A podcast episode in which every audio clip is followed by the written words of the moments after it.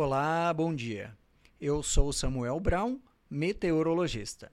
Este é o boletim Cimepar Informa com a previsão do tempo para 16 de maio de 2022 no Paraná.